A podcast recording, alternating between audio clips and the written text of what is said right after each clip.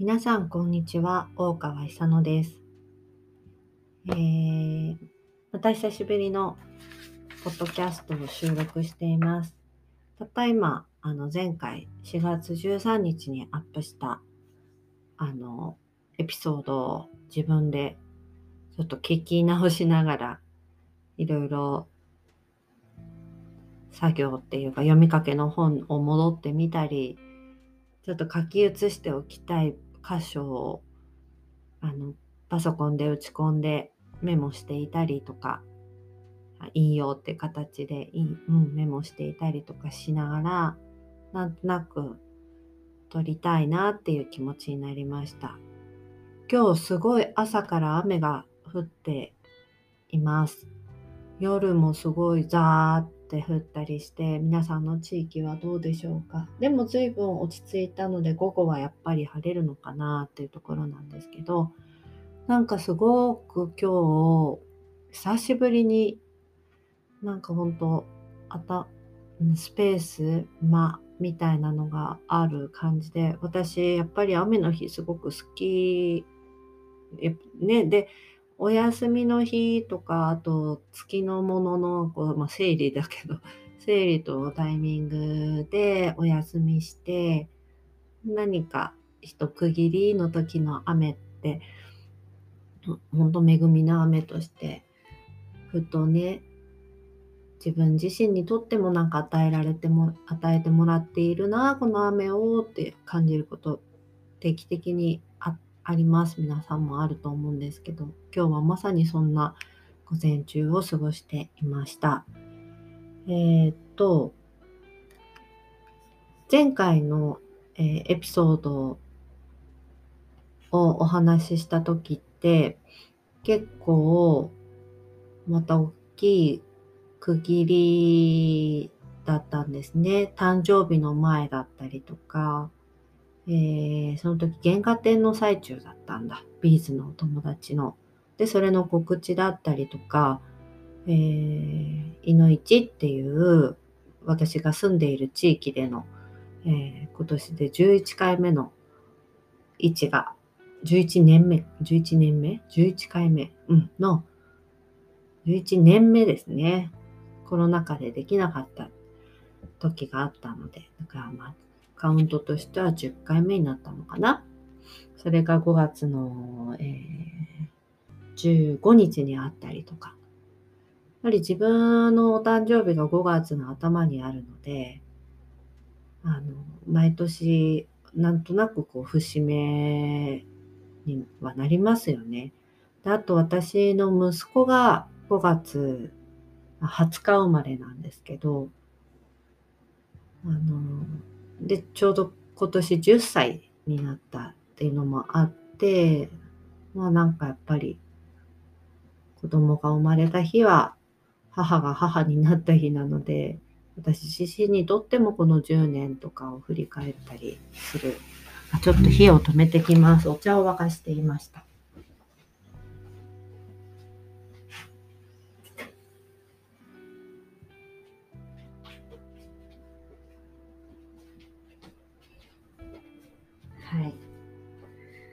今日は本当にいつも以上にゆるゆるとおしゃべりしているんですけど、あのー、で、その、まあ、いのいちでお話し会を久しぶりにやったりして、あと、そうだ、その4月に、あの、えっとね、オーピクニックっていうユニットの方に声かけていただいて、まあ、ほぼ初めてインスタライブにゲスト出演したりして、で本当にね、割と本当にリアルに、その中で自分があ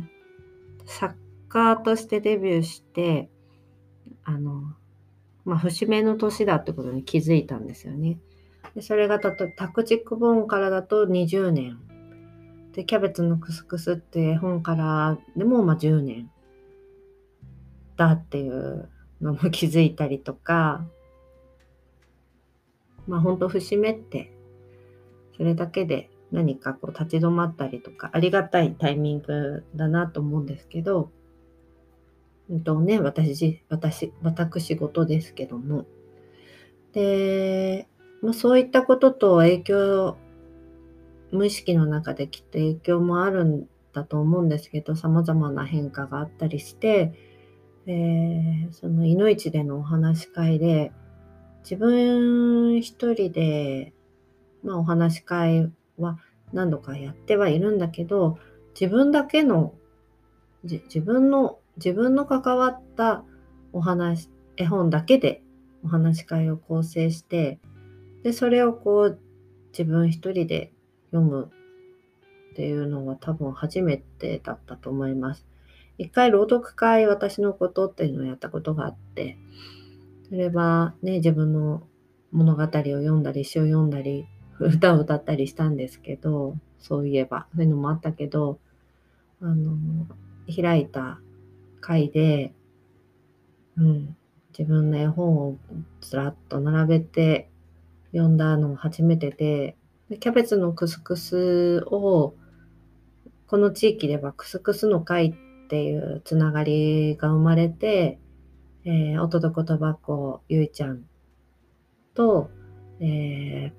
ー、音楽家の坂東美香さんと、私の夫の遠藤康之で、あの、コスコスの会っていう場をね、何度かやってきたんですよね。なので、そのキャベツのクスクスはもう音と言葉こうマジックで楽しい音楽になって、素晴らしいミュージシャンに支えられて、お伝えしてきた、この街で。でも、その、その形はものすごい大好きだし、また聞いてもらえる機会があるといいなと思いながらも、そう、4月に、あの、私が保育の方でちょっと関わっている森の幼稚園ハーモニーの始まりの会っていう、まあ、初めのみんなで集まる会で、久しぶりにそのハーモニーの子供たちの前でキャベツのクスクスを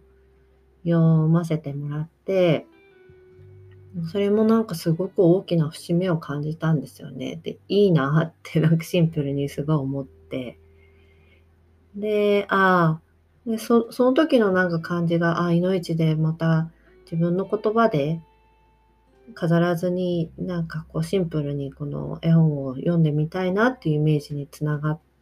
たと思います。でそれをやれたことを、とてもこうシンプルなささやかな回だったけど、すごくなんか満たされるものがありました。緊張もしたので、あの、うん、でもすごくこう、まあ、自分の向き合い方だなって思いました。うん。これが自分だなっていうふうに、それをこうお話し会で感じれたっていうのはすごく一つ新しかった気がします。創作とか一人でお話を書いたり、うん、ね、のブログのノートで何か言葉を書いたりの時のテンションっていうか自分のあり方だったりとか、うん。とやっぱお話し会ってそこに人がいて私もこう、まあ、ある意味ね、本当そう、それこそライブだから、まあ、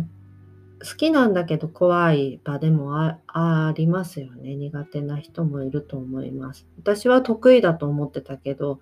本当に得意なんじゃなくって、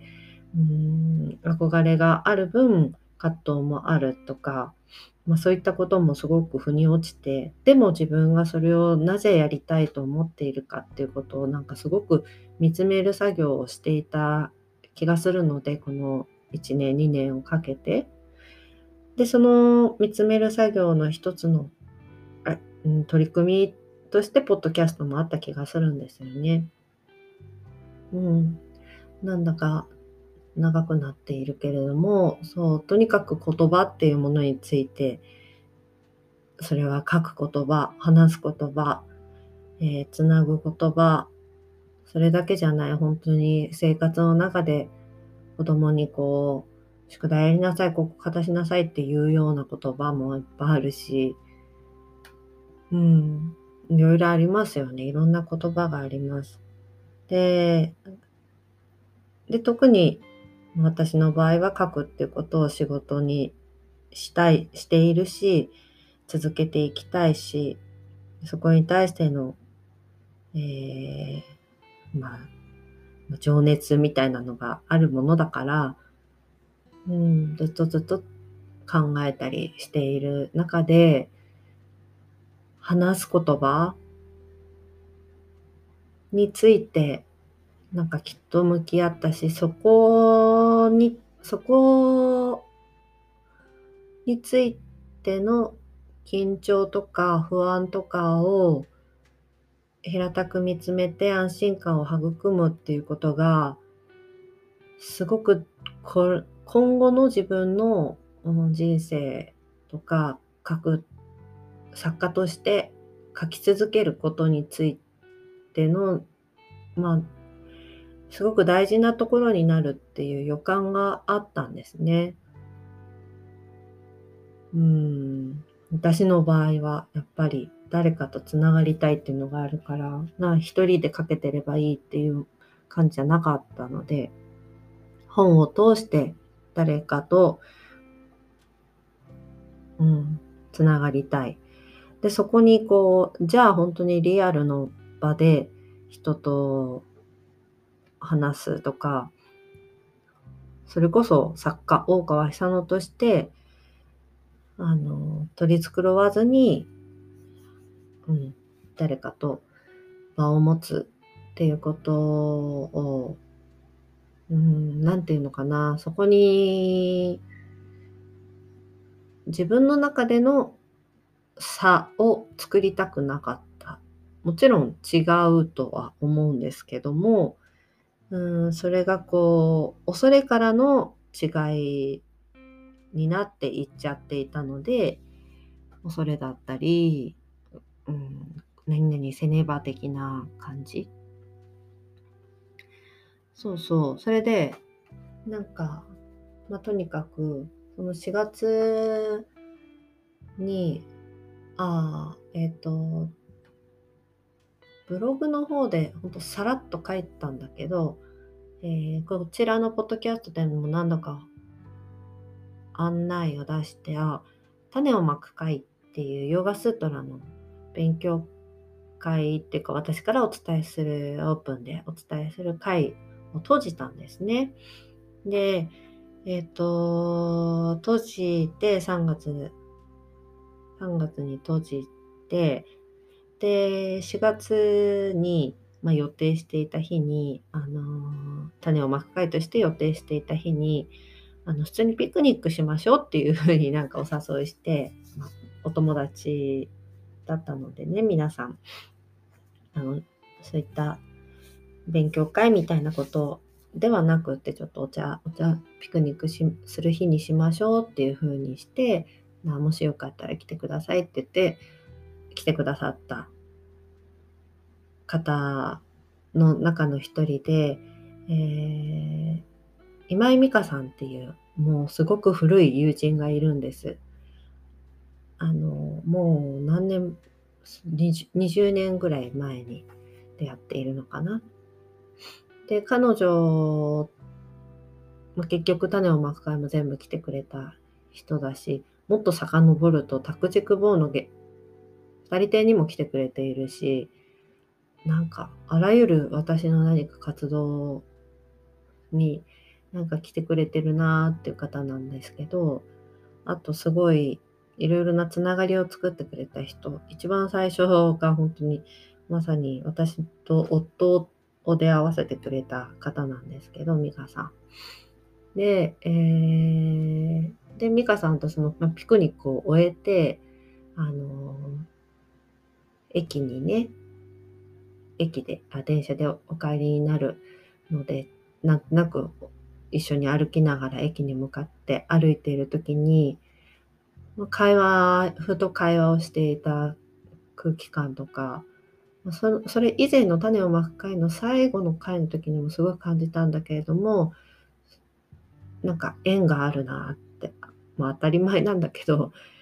すごく感じるものがあったんですね。でその時に「あ美香さん私江ノ島に行きたい」江ノ島に美香さんと行きたいって言ってで「あ行こう行こう」ってなってで行ったんです。5月16日にこの日はみみの日でえっとえー、江ノ島弁財天様が祀られている神社ですよね。パワースポットとしても。はい。で、えー、だか一月後ぐらいの予定としてこの日をこう計画して、もう一人お誘いして3人で行ったんだけど、あの、なんやっぱすごいこれもこう節目感があったんですね。で、ちょっと話が飛ぶけど、ゴールデンウィークにあの私家族でキャンプに行ったんだけど、その行き先とか、もうゴールデンウィーク、どこのキャンプ場もいっぱいなので、あの、どこが開くかな、もうすでに、すでにキャンセル待ちみたいな状態ではあったんだけど、割と動くんですよね。キャンセル待ちをしておけば、こう、出ま、キャンセル出ました。あ、でもすぐ埋まりました。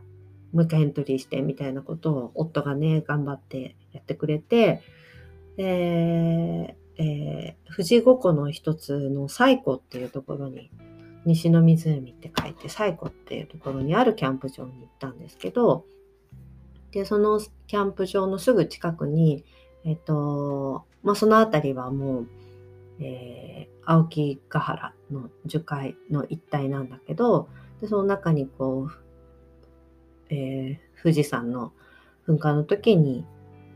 こう自然によってで作られたっていう風穴と氷穴ってあの風の穴と氷穴は氷の穴ですけどがあってあのまあ分かれて離れているポイントなんですけどちょっと電話が鳴りましたけどこれは、えー、夫の 仕事場の方の電話なので無視しますね。そうそれでえっ、ー、と、風穴の方だったと思うんですけど、あのー、あ、氷穴だったかな？まあ、とにかく、もう鍾乳洞みたいにこう地下に降りていくわけですよね。で、で、まあ、すごい面白かったんです。すごくいいとこでした。で、その中にこう地獄穴みたいに名前が付けられて、あの、うわ、どうなってんだろうね、この先は、みたいな真っ暗闇に続く穴みたいな細い穴があって、で、そこにこう、看板がありまして、読みますと、まあ、ここ言い伝えによると、この穴を辿った先には、江ノ島の、江ノ島があると言われていますって書いてあったんですね。で、たまたまそこに行ったのは本当に夫が手配してくれたキャンプ場が、まあ、そこの近くだった。で、風穴、氷穴行ってみるっていうふうに言ったら、息子が行きたいって言った。私は割とこう導かれるように行ったそこに、ああ、今度行く江ノ島がつながってるんだなっていうのもすごく何か面白かったし、予感めいたものもあったりして。で、実際に江ノ島に行って、えー、の島の、えー、な、なんていうんだっけ、あの、3つ、こう、神社を巡って、で、やっぱりこう、え、なんて言ってたっけな？洞窟があるんですよ、最後にね。美香さんは少し前にお一人でふと思い立って江ノ島に行っていて、でも、あの、そこまでは行かなかったって、その洞窟までは。だから今回は全部行こうねって言って行ったんだけど、あの、で、そう、洞窟行ったら、やっぱあったんですよね。この、すごくこう穴があって、あの、この穴の先には、えー、富士の麓につながっている、この穴の先、うん、この穴を行くと富士の麓につながっているという言い伝えがありますって穴があって、ああ、なんか向こう、向こうとこちらに立ったっていうつながったっていう感じがすごくして、うん、だからなんだっていうわけじゃないんですけど、なんかすごく面白かったし、その日一日はめちゃめちゃ意識していたので、楽しみにしていたので、私の人生において一番、まあ、スピリチュアル、スピリチュアルっていうことをすごくポジティブに楽しく意識して、もう何か起こってくれていいですよみたいな気持ちで行きました。あのもうずっとワクワクしていて、それ自体がなんかあの場のエネルギーなんだろうなと思ってるんですけど、でも本当行った途端にこう、あの手を洗うところでね、お参りの前に、そこでこう、手を清めるところか。で、あのふっと気づいたらリスがいたんですね。私、野生のリス見たの初めてだと思います。あの、まあきっとね、あの、観光客が多いからそのリスも人に慣れてはいるんだと思うんですけど、うん、すごく近くにいて、とっても可愛かったです。で、なんか、あ、小さな生き物に出会うなっていうすごい予感っていうか、まあ自然の豊かなところなのでね、あの、亀だったり、なんか不思議な虫だったり、なんか、なんかすごく、うん、そのリスさんもすごく嬉しかったり、うん、楽しい、すごくいい日でした。で、なんかその時に、あの、そう、まあ、美香さんもすごく言葉の人で、うん、あちょっと話すとその種をまく会の時に最後の種をまく会の時に感じたのはあなんかやっぱり美香さんとはあのこう、まあ、輪廻転生があるとして今世だけじゃないつながりがある気がするなって思ったんですね。でお互い何か、えー、まあ宗教的なものなのかまあそうだと思うんですけど、うん、で旅をしていてでも何か違う宗派なのか目的は何か違うんですよね。でも何なんだろう宿か何かこう休憩するような場所で居合わせたなんか旅のお姉さんみたいな感じで出会ってるんじゃないかなっていう気がしたんですね。それでそのまあもしかしたらこう一晩一緒にね、あの、おしゃべりをししたりしたのかもしれない。で、翌朝になったら、またお互いの旅を、ね、こう祈りながら、ねぎらいながら、こう、別れたんじゃないかな、なんてストーリーを勝手にね、感じたんだけど、で、そのお話しした時に、その、その、その、その時の美香さんのえー、旅の道のりだったりとかその美香さんが考えているその信仰についてとか、うん、世界についてとかを聞かせてもらったことがあるような気がしたんですね。でそれはこう私が信じているものと完全には、ね、例えば選ぶ単語だったりとか違うかもしれないけどああでもやっぱりつながってるんだなって一つなんだなってなんかこう違うけどリスペクトし合ったりとかあでもこう突き詰めると一つのものなんであろうなみたいなものとかを感じたみたいなのなんかふわって思ったことがあって。うん。